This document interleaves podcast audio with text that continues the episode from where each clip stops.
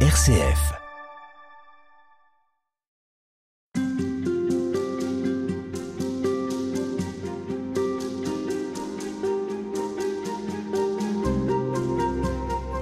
Dans ce dernier entretien consacré à Thérèse de Lisieux, sœur Catherine de Coster, nous allons euh, évoquer euh, une période, une expérience euh, douloureuse pour elle.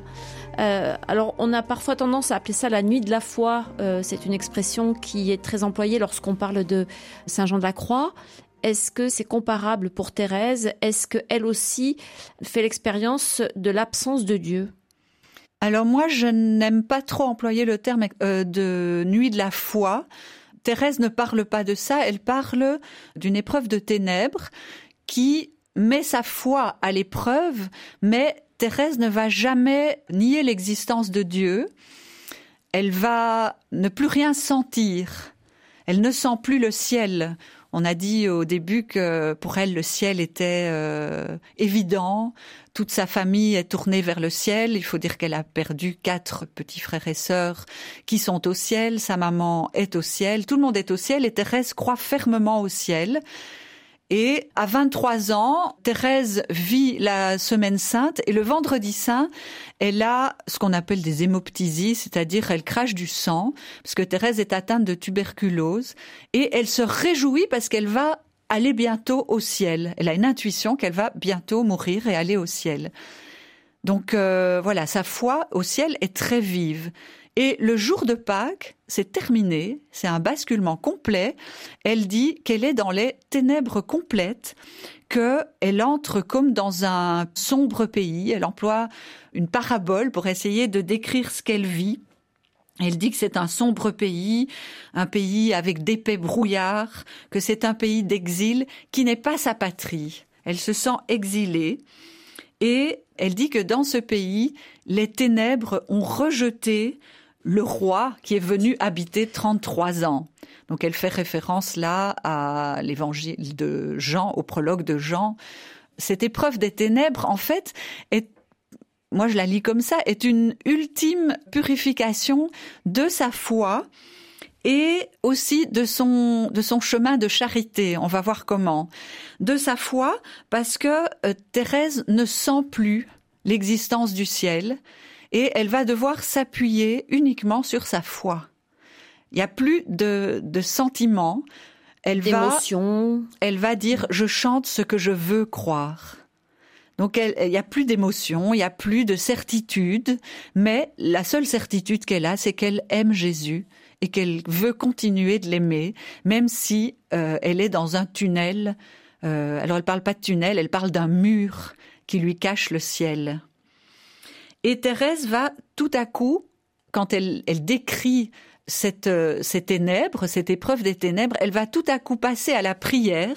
Et là, dans sa prière, ce qui est extrêmement intéressant, c'est que elle commence par dire qu'elle veut prier pour les pécheurs, parce qu'elle découvre, à travers cette épreuve des ténèbres, elle découvre enfin que on peut être athée. Toute sa vie, elle a cru que les athées, les gens qui ne croient pas en Dieu, parlent contre leur volonté et contre quelque part une certitude que Dieu existe. Et là, elle va faire l'expérience que on peut être athée à travers son épreuve des ténèbres. Et donc, elle va prier pour les athées, et puis sa prière devient extraordinaire.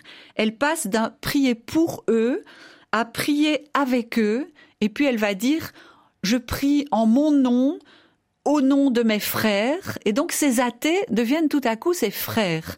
On est loin de l'histoire de Pranzini mhm. où elle prie pour les mauvais pécheurs. En fait, elle, elle se met avec eux. Et donc, dans, dans cette épreuve des ténèbres, la, la deuxième purification, c'est cette purification de la charité. Elle va aller jusqu'à l'extrême de la charité. Pour supporter l'exil de la vallée des larmes Il me faut le regard de mon divin sauveur. Ce regard plein d'amour m'a dévoilé ses charmes. Il m'a fait pressentir le céleste bonheur. Mon Jésus me sourit quand vers lui je soupire alors je ne sens plus l'épreuve de la foi. Le regard de mon Dieu, son ravissant sourire,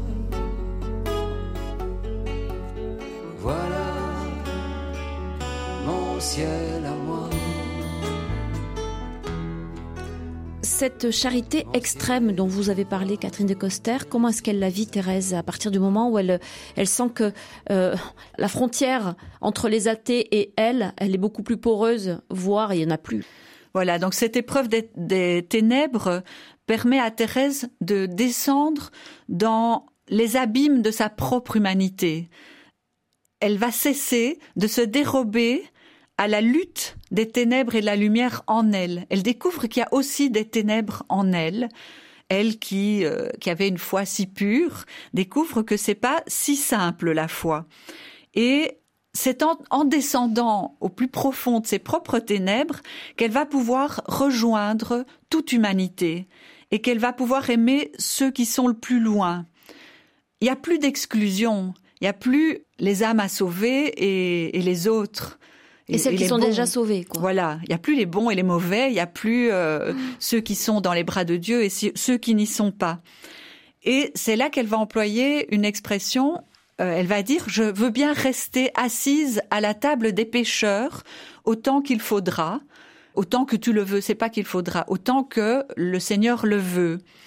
Et donc, en fait, pour elle, être assise à la table des pécheurs, c'est être profondément humaine, avec ses ténèbres et sa lumière, ce qu'elle a en elle, et comme elle aime Jésus, elle dit, puisque je suis à la table des pécheurs, ben Jésus est à la table des pécheurs aussi, et Jésus est avec eux, ils sont avec Jésus. C'est pas, il faut qu'ils se convertissent. Et donc, pour moi, ça, c'est vraiment un, un message important pour aujourd'hui. On est une poignée de chrétiens dans notre monde, euh, j'ai pas à convertir le monde entier à être chrétien, mais j'ai à me tenir profondément dans ma foi et profondément dans mon humanité au milieu de tout homme. Le prisonnier, la personne avec qui je travaille, celui qui va être rejeté de la société parce que il est, il n'a pas une vie euh, à l'image dont on voudrait qu'elle soit. Il y a tellement de gens rejetés aujourd'hui.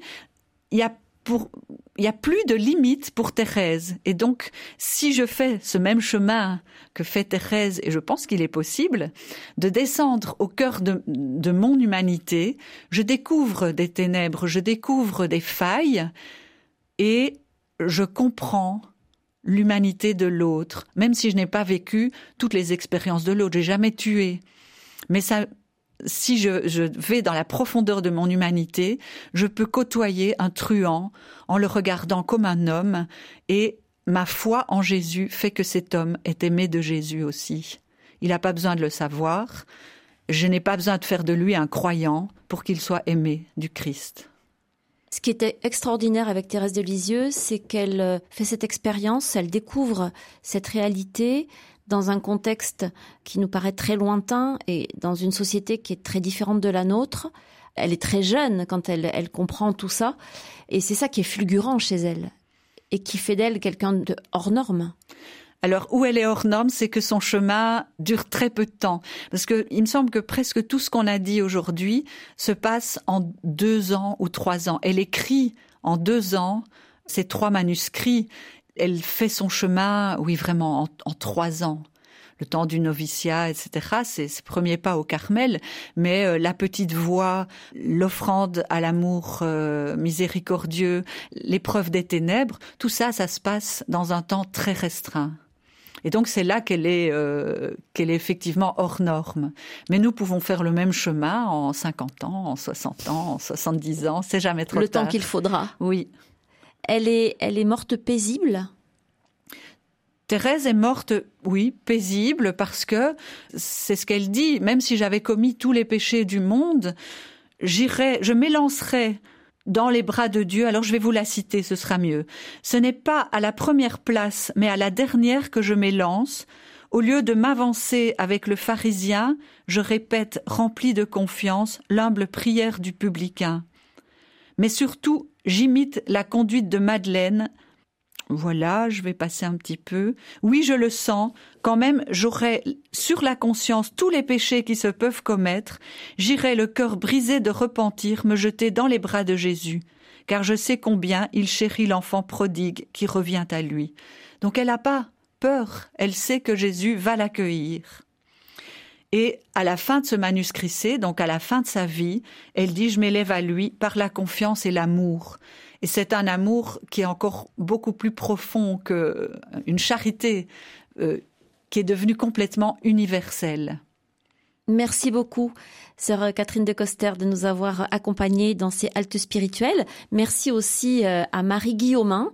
Vous êtes, je le rappelle, toutes les deux euh, religieuses du Carmel, de l'ordre du Carmel Saint-Joseph à Lyon, tout près de, Lyon, disons. Merci beaucoup à toutes les deux et merci à Nathan Fort qui était euh, à la technique.